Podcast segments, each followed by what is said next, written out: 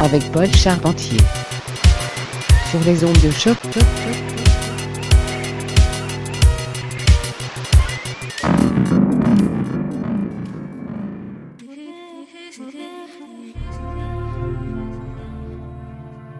Bonjour à tous et bienvenue à Mutation, épisode du 10 juin 2018. Ici Charpentier avec vous pour les prochaines 60 minutes sur les ondes de choc.ca.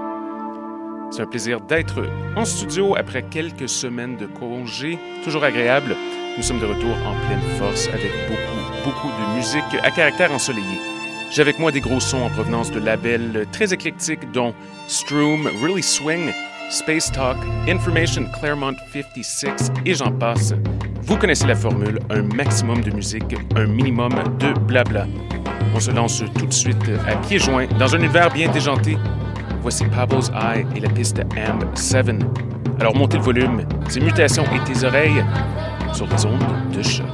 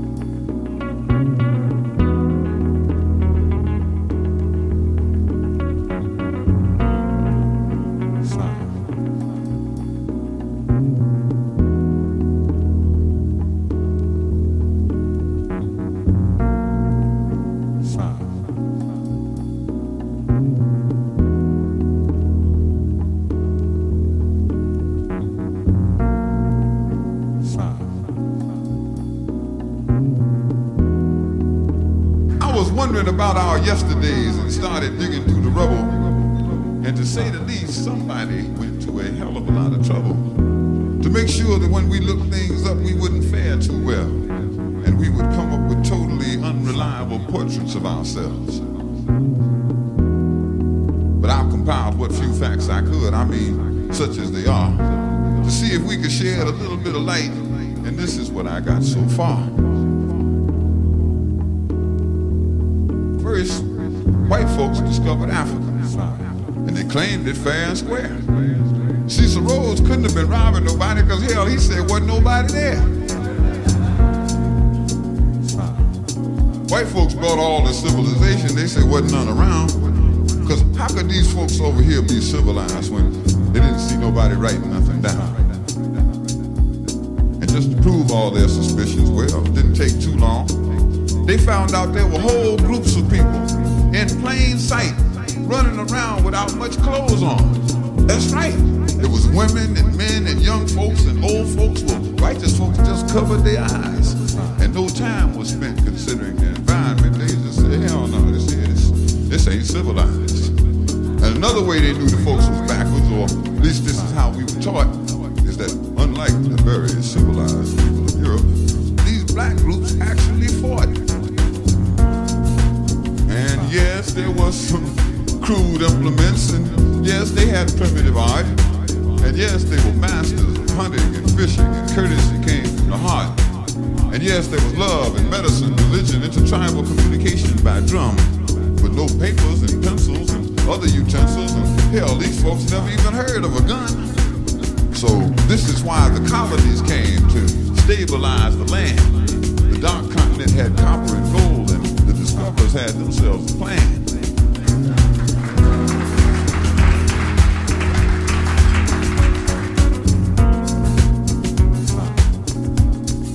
They would discover all the places with promise. You didn't need no titles and deeds. And then you would appoint people to make everything legal to sanction the trickery and the greed. And back in the jungle, if the natives got restless, where you call that guerrilla attack. And you never described some might have got wise and decided that they was gonna fight back. But still, we are victims of word games. Semantics is always a bitch. Places once called underdeveloped and backwards, they now call them mineral rich. But still, it seems like the game goes on with unity just beyond our reach. Libya and Egypt used to be in Africa, they've been moved to the Middle East.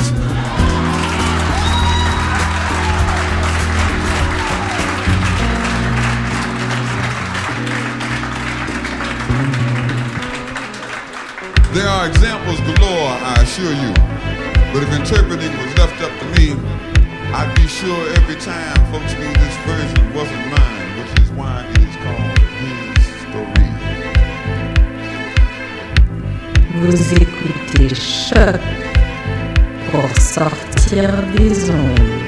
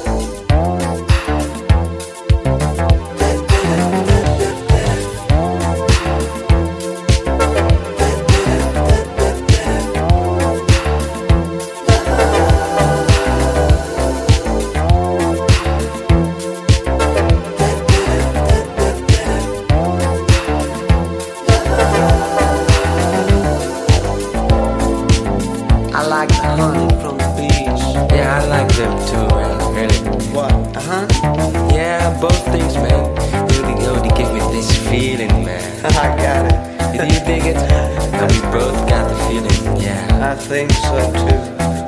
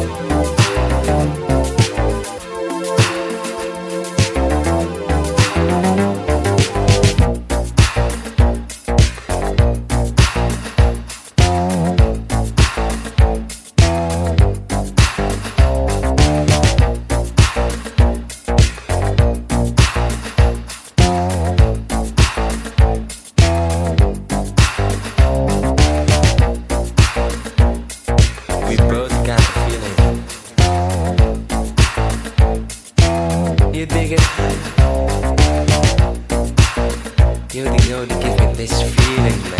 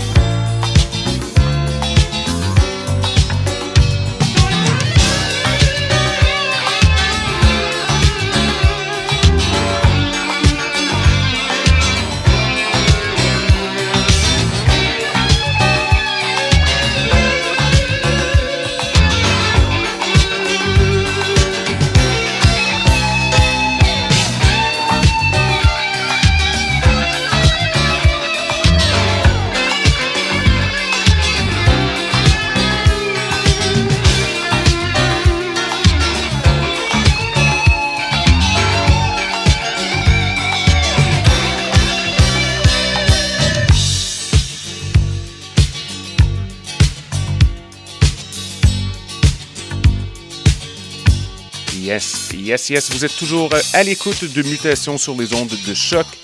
Malheureusement, l'épisode d'aujourd'hui tire déjà sa fin. Un énorme merci à tous nos auditrices et auditeurs. Et nous sommes de retour dans 7 jours avec un invité spécial en studio. Entre-temps, n'oubliez pas d'aller faire un tour sur notre page d'émission au www.choc.ca pour connaître la liste complète des morceaux joués lors de l'épisode d'aujourd'hui.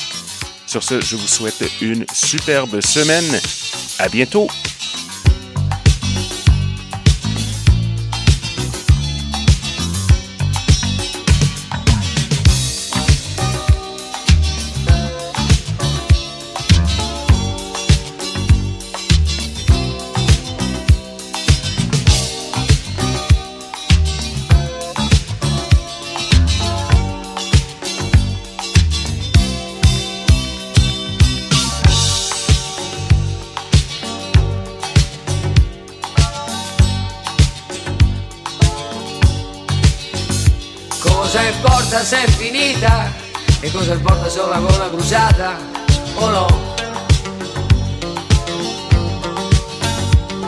Che è che sia stata come una splendida giornata.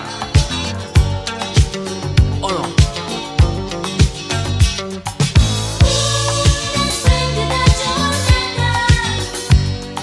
Straviziata, stravissuta, senza tregua.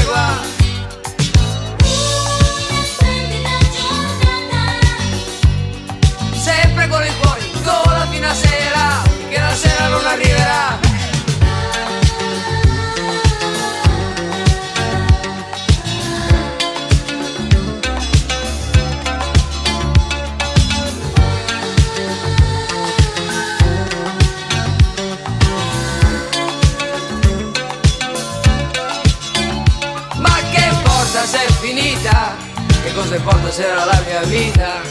O no? Ciò che conta è che sia stata una fantastica giornata morbida.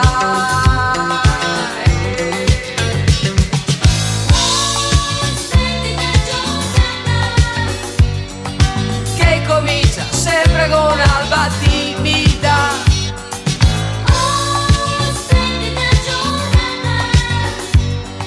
Quante sensazioni, con quali emozioni? Poi, poi alla fine ti travolgerà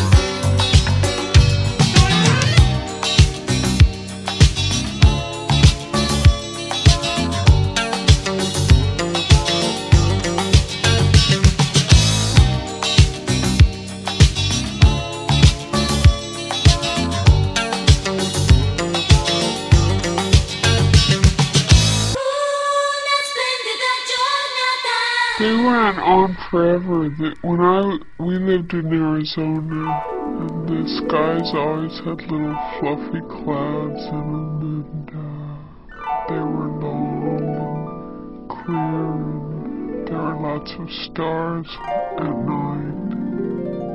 And uh, when it would rain, it would all turn. It, they were beautiful, the most beautiful skies, as a matter of fact. Uh, the sunsets were